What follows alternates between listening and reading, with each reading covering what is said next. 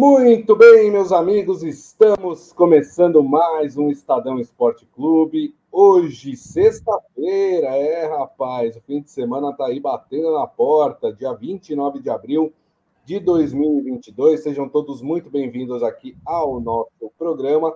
Aproveito e convido vocês a participar da nossa live nas mídias sociais do Estadão, Facebook, YouTube e também o Twitter. Bom, vamos falar bastante de Sul-Americana, né? Tivemos a vitória do São Paulo na altitude de Cochabamba, lá na Bolívia, né? São Paulo venceu bem, 3 a 1 O Santos jogou mal mais uma vez, mas trouxe um empate lá do Chile, né? Contra o União La Calera, mas jogou mal. Vamos falar sobre isso. Tem também rodada do Campeonato Brasileiro. É uma rodada um pouco mais esvaziada para os times de São Paulo, né? Porque o Palmeiras já atuou por essa rodada. Não sei se vocês estão lembrados daquele empate no Maracanã entre Flamengo e Palmeiras. Aquele jogo foi um jogo adiantado exatamente desta rodada. Então, nem Flamengo e nem Palmeiras jogam, eh, já jogaram, na verdade, né? Então, não jogam neste final de semana. São Paulo e Santos, que é o grande clássico aí dessa rodada, o jogo só vai acontecer na segunda-feira. Então, segunda-feira, a gente vai falar bastante dessa partida. Só em quem está em campo neste fim de semana de fato, né? Se a gente for pegar São Paulo, nós teremos Corinthians e Bragantino, né? Mas a gente vai falar mais, claro, do Corinthians aqui.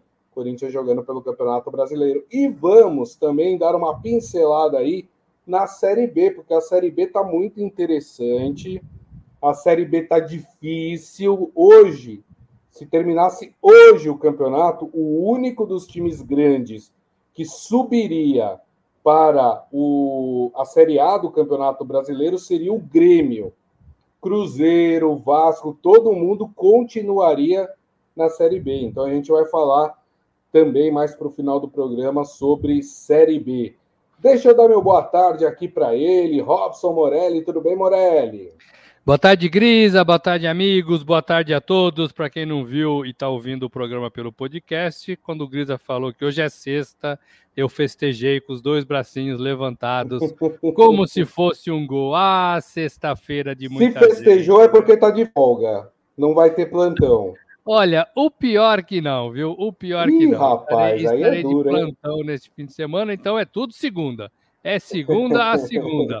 Mas olha, gente, queria destacar, queria destacar é, esse clássico que você falou na segunda-feira. São Paulo e Santos na segunda-feira, 20 horas.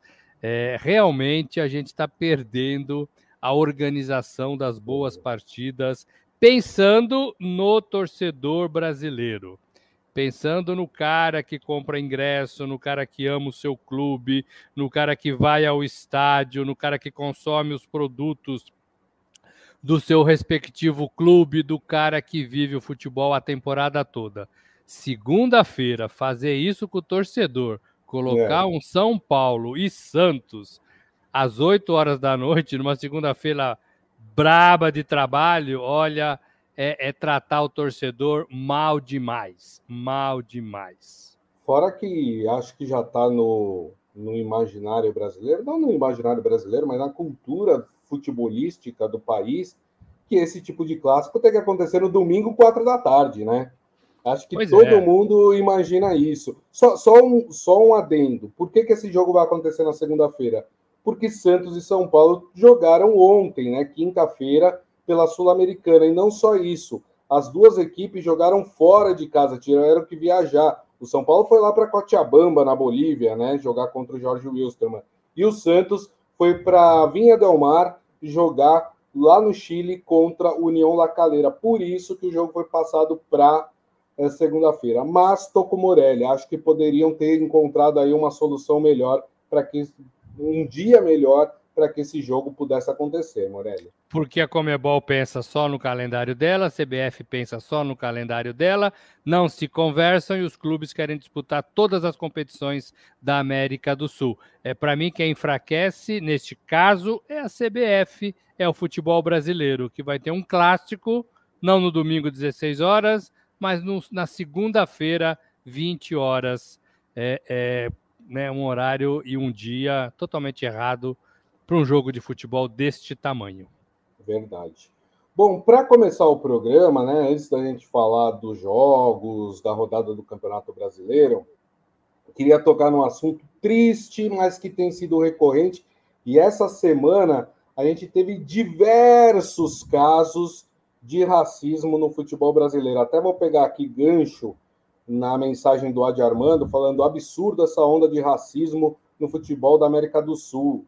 É, o medo é que está crescendo contra times brasileiros, né? Muitos times brasileiros sendo vítimas aí de racismo. Ou a Comembol começa a punir clubes, ou vai ficar sem controle. É, ontem, o Flamengo jogou pela Libertadores contra a Universidade Católica, lá no Chile.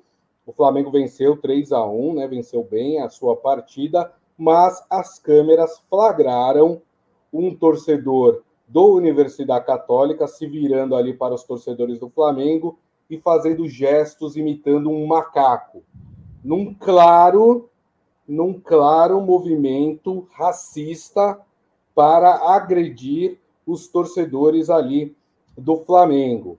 O caso é tão grave, tão sério, que o próprio presidente do Universidade Católica, né, foi às redes sociais do clube repudiar a atitude do torcedor, que ainda, por enquanto, não foi identificado, mas está muito fácil de identificar esse torcedor, né? A imagem é muito clara, mas o presidente do clube é, disse que vai tomar as medidas cabíveis, é, pediu a colaboração dos outros torcedores para identificar esse, esse cidadão, né? E diz que vai punir com o banimento dos estádios né, dos estádios em que o time, o Universidade Católica, vai jogar, vai punir esse torcedor, então, com o banimento. O nome do presidente do Universidade Católica é Juan Tagli, acho que é assim que se pronuncia é, o sobrenome dele, né? Então, já há uma reação aí enérgica também por parte do Universidade Católica. Agora, Morelli, o que chama atenção é que acho que quase todos os times brasileiros que jogaram fora de casa nessa semana, ou pela Libertadores ou pela Sul-Americana, foram vítimas aí de algum ato racista. A Comembol precisa começar a ficar de olho nisso e punir severamente os clubes, hein, Morelli? O Cris, o Estadão fez um levantamento, sete casos neste ano, só neste ano, envolvendo clubes brasileiros, 27 nos últimos seis anos envolvendo clubes brasileiros. É, então, assim, é muito preocupante, é um, é um aumento considerável desse tipo de comportamento por pessoas, eu nem vou chamar de torcedor, por pessoas que não deveriam estar ali.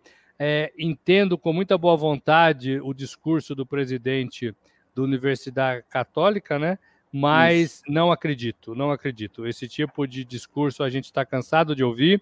Ele cai no esquecimento, ele cai em falta de punição, é, ele cai em falta de acompanhamento por todo mundo, inclusive pela mídia, é, e acaba dando em nada.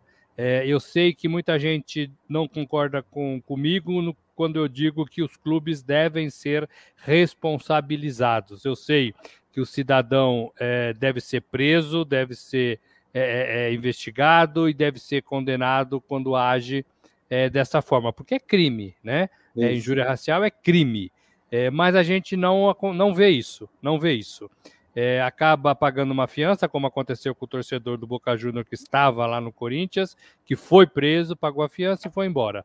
É, então a gente não acredita que vá mudar nesta base de conversa que a gente vem tendo nos últimos cinco anos, talvez, três anos. É Sim. por isso que eu sou. Eu acho que tem que ser preso, eu acho que o, C, o, o CPF né, é, é, tem que ser mostrado. Esse cidadão cometeu, está preso, mas eu acho que é, os clubes têm que arcar com responsabilidades. Eu sei que não é justo, mas se aquele torcedor entender que se ele fizer qualquer ato deste tipo e ele prejudicar o seu time, ele vai pensar duas vezes antes de fazer, porque o time dele é a paixão dele. Então, ele vai pensar duas vezes. Perda de mando, é, portões fechados.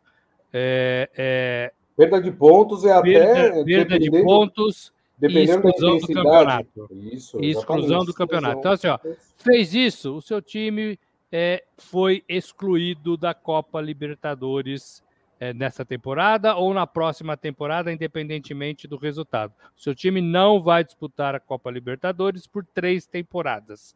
É, e fim de papo. E fim de é. papo.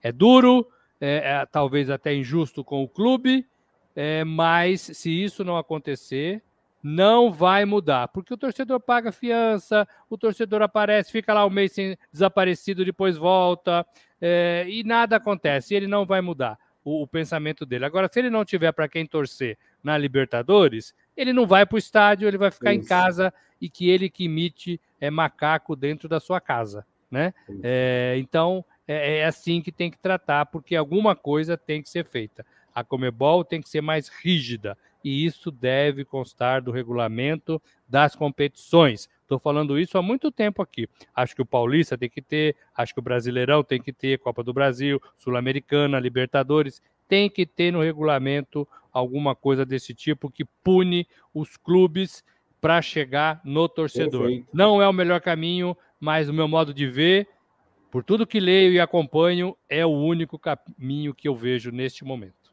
Até porque, Morelli, quando você pune o clube, os outros torcedores passam a fiscalizar uns aos outros no estádio para ver se ninguém vai cometer aquele ato novamente e que vai prejudicar o clube, porque aí você, quando você fala, ah, eu vou banir o cara, esse cara, ok, mas só ele vai sofrer uma punição. Quando você pune o clube, a torcida inteira sofre a punição junto. E aí os caras começam a cobrar, os caras começam a ficar mais espertos. Concordo plenamente com você. E a Comembol precisa dar uma resposta dura contra isso. A Comembol tá caladinha, né? Tá de, de boquinha fechada, não fala absolutamente nada sobre isso. Isso é um absurdo. E digo mais, né? É, já que boa parte dos clubes brasileiros sofreram esses casos de racismo, deveria haver. Eu sei que é meio demagógico isso que eu vou falar aqui, porque não acontece isso no futebol brasileiro mas eles deveriam se unir e falar: olha, é o seguinte, enquanto atitudes não forem tomadas, eu não vou entrar em campo. Todo mundo se nega a jogar a Libertadores, se nega a jogar a Sul-Americana, enquanto a Comembol não der uma resposta dura em relação aos casos de racismo. Infelizmente, a gente sabe que isso não vai acontecer porque os clubes brasileiros não são unidos. Só lembrando mais um caso, né? O o Bragantino denunciou que foi vítima de racismo por parte dos torcedores do Estudiantes quando jogou é, na quarta-feira, se eu não me engano, lá na Argentina, né? Então, outro caso aí desses sete que o Morelli falou. O levantamento todo está lá no nosso portal, vocês podem acompanhar, né? estadão.com.br, o levantamento de todos os casos de racismo envolvendo é, clubes brasileiros no ano.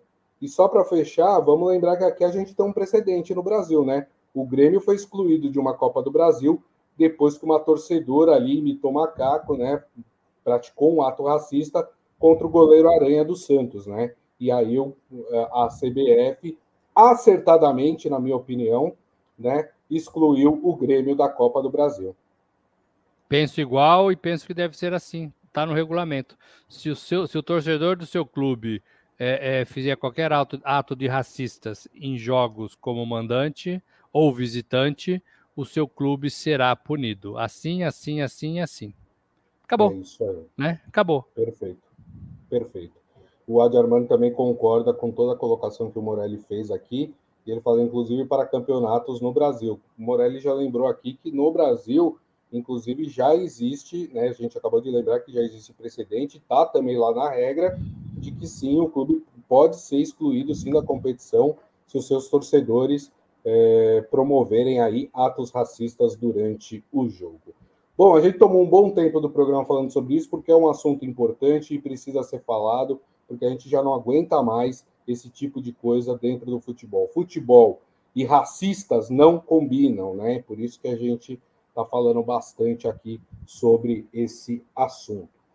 Vamos para campo, então, Morelli, agora? Vamos falar Bora. dos jogos? É isso aí. Vamos começar pelo São Paulo, né? O São Paulo que foi até Cochabamba, na Bolívia, venceu o George Wilstermann né, na altitude, né? O São Paulo estava com uma equipe mista ali na partida, mas conseguiu um excelente resultado nessa vitória de 3 a 1. Com isso, o São Paulo né, se isola completamente no seu grupo, grupo D da Sul-Americana, tem nove pontos, seguido de, do Everton do Chile com quatro pontos, né? O São Paulo, que junto com o Ceará, Morelli, é, são as únicas equipes 100% dentro da Sul-Americana.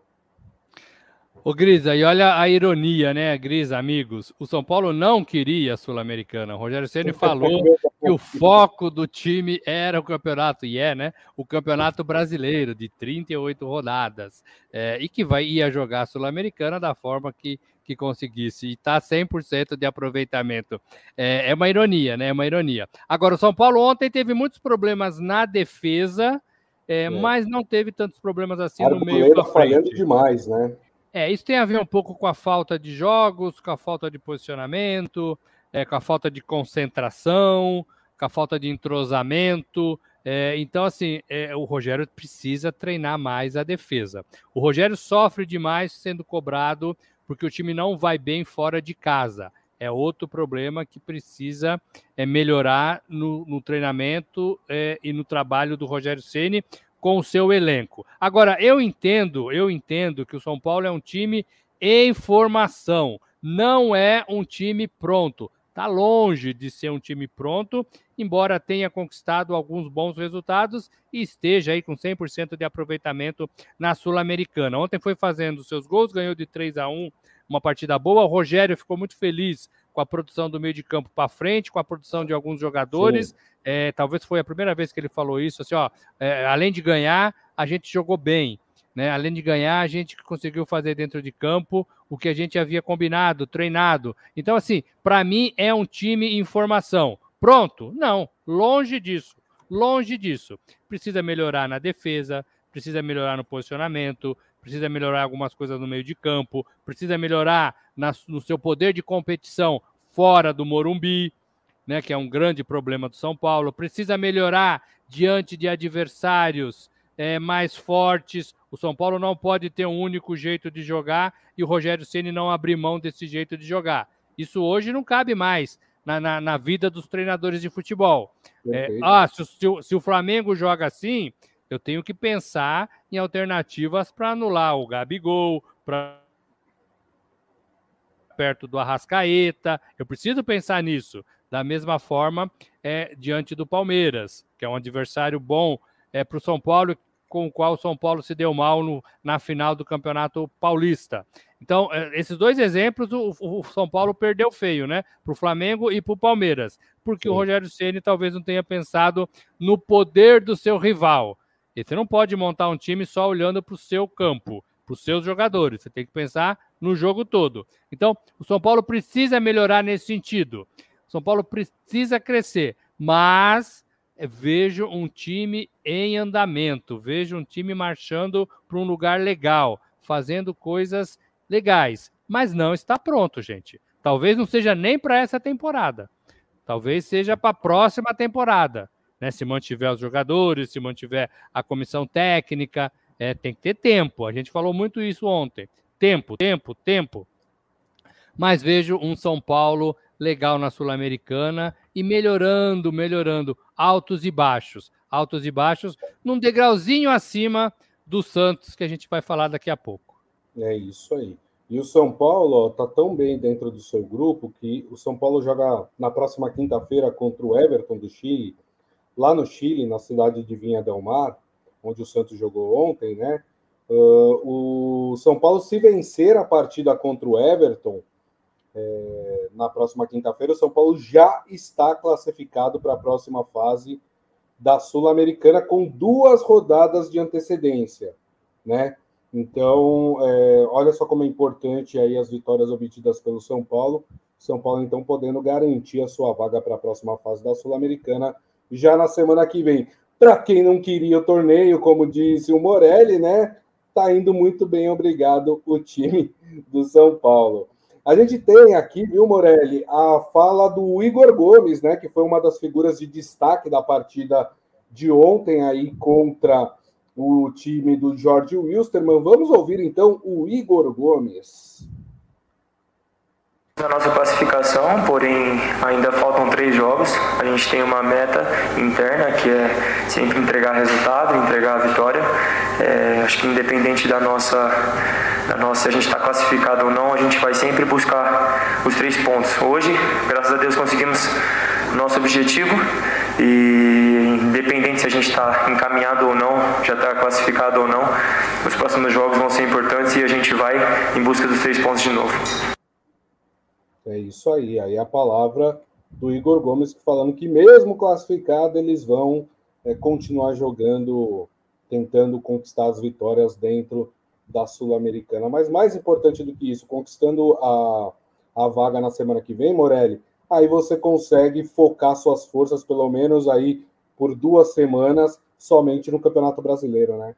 Aí é pensar e é planejar. Aí é montar times alternativos para continuar disputando a Sul-Americana, continuar tentando ganhar, como disse o garoto Igor Gomes, mas não com a necessidade de levar jogadores que não precisam jogar, que precisam descansar e com os quais o Rogério pode pegar uma semana para treinar ah, vou treinar a defesa, posicionamento. Então, esqueçam desses jogadores aqui, os titulares da defesa, que eles vão ficar comigo aqui treinando. Vamos mandar outros jogadores para partidas da Sul-Americana. É um tempo precioso que quase nenhum time tem.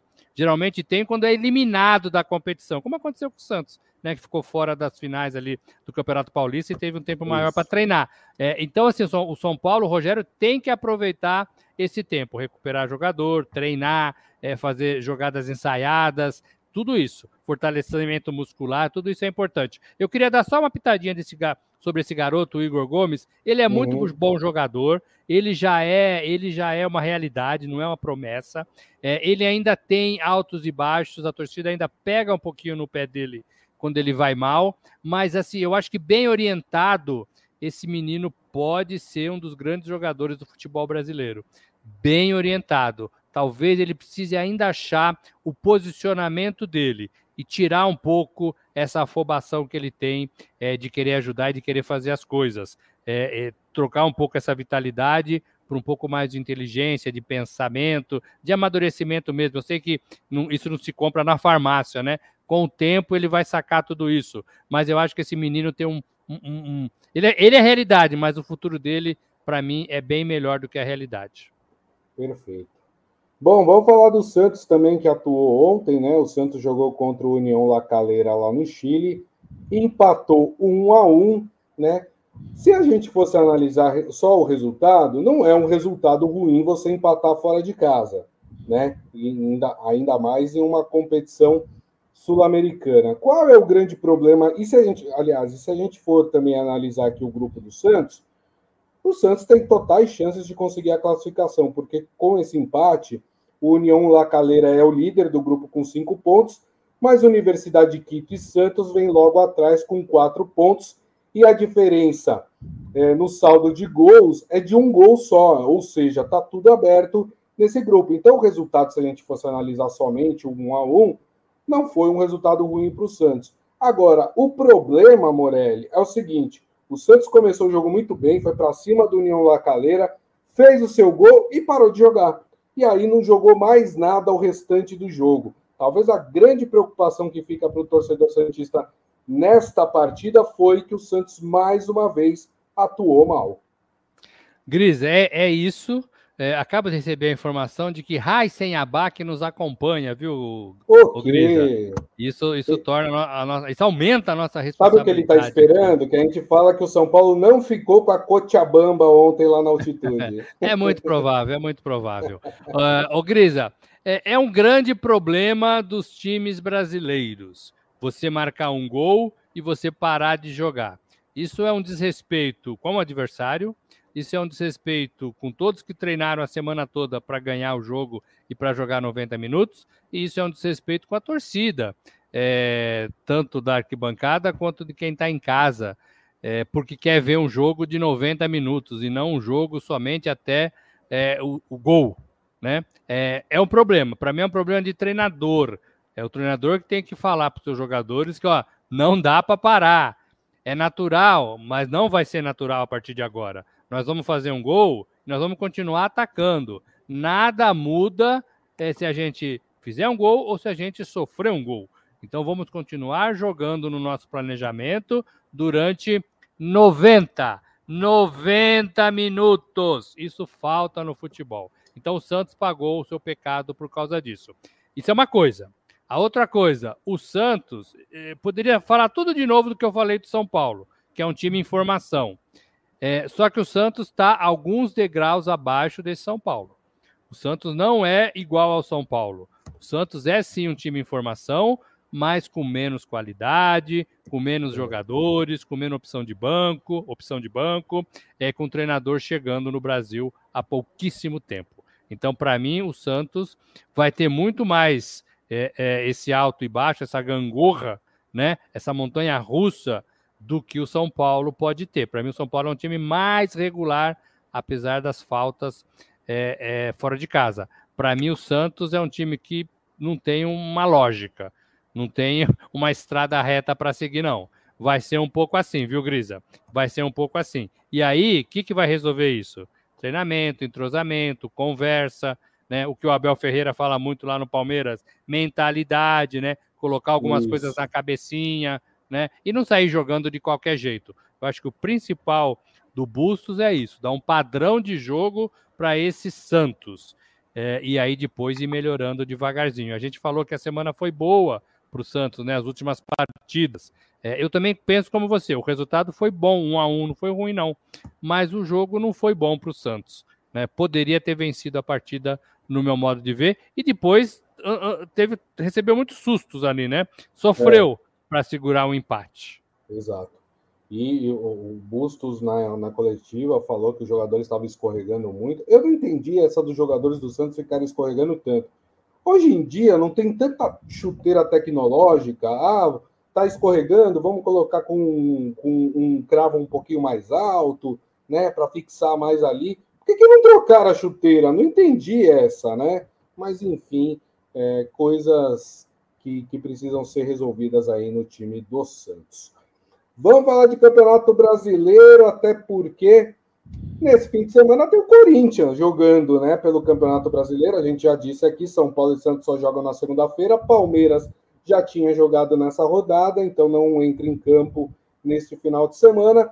E o Corinthians no domingo, o Corinthians que é terceiro colocado do Campeonato Brasileiro, o Corinthians enfrenta o Fortaleza na Neoquímica Arena às quatro horas da tarde. O Corinthians, né, dependendo aí do resultado do Atlético Mineiro que joga no sábado contra o Goiás, Corinthians se vencer o Fortaleza pode ficar momentaneamente na liderança do campeonato, Morelli.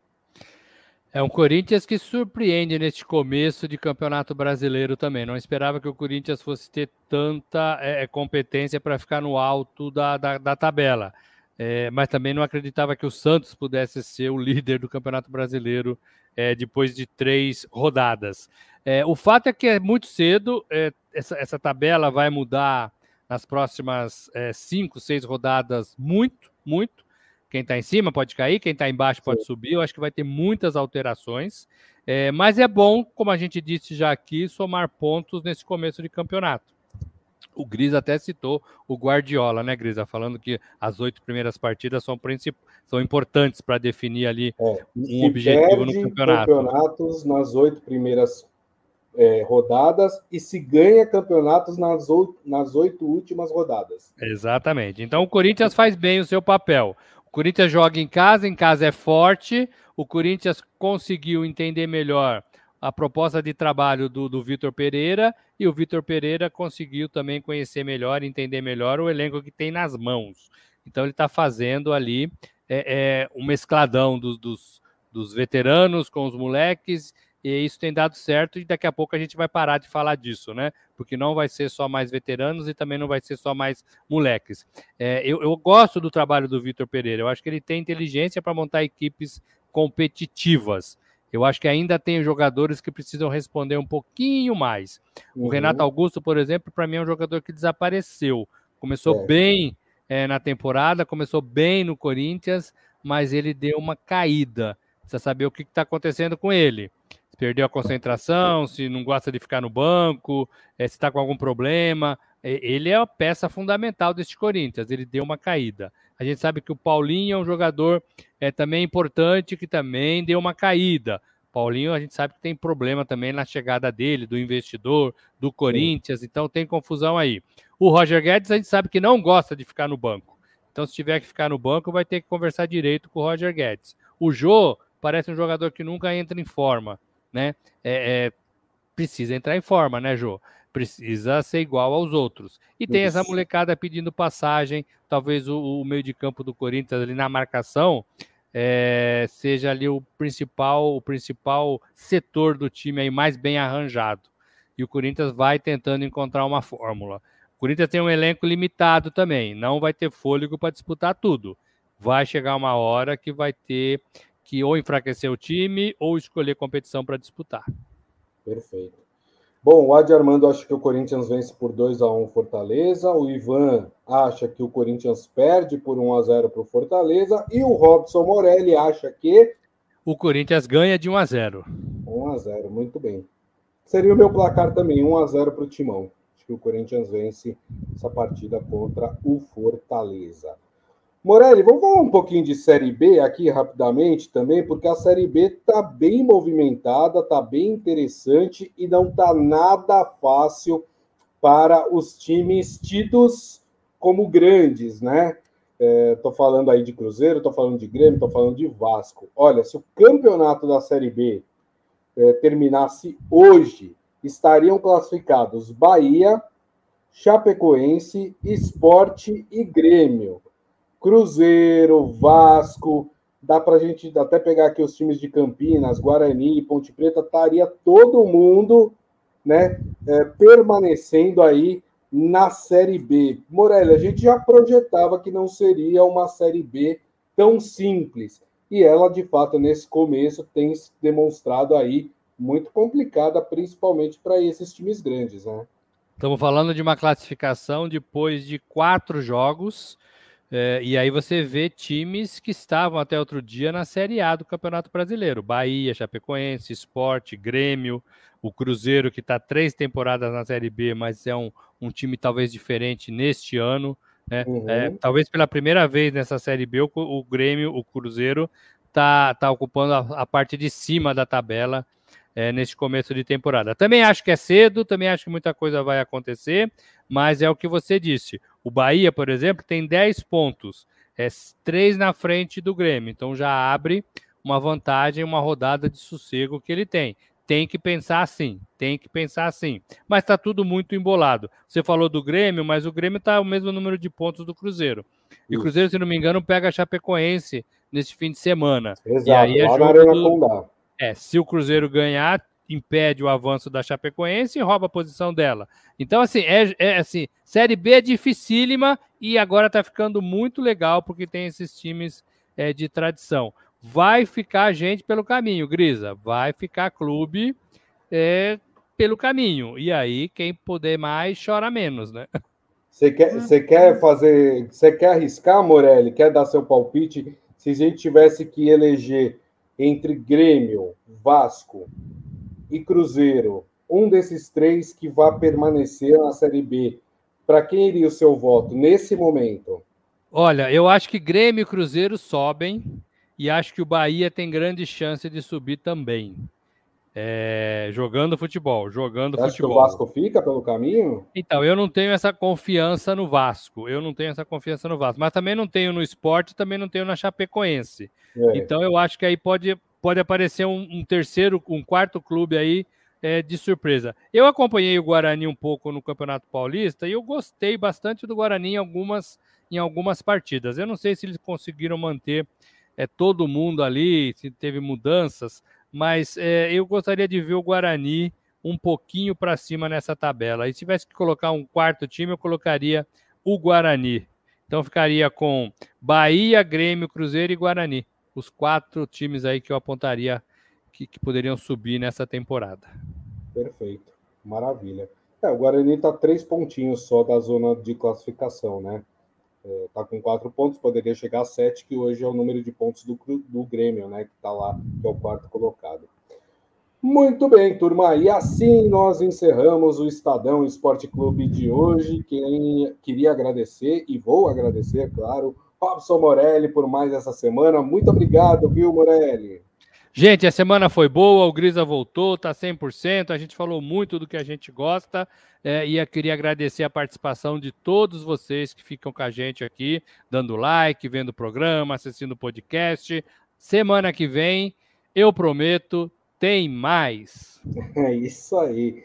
E agradecendo, claro, a todos vocês que estiveram conosco, meu muito obrigado. Lembrando que daqui a pouco tem podcast, que vocês podem é, ouvir pelo tocador de podcast da sua preferência.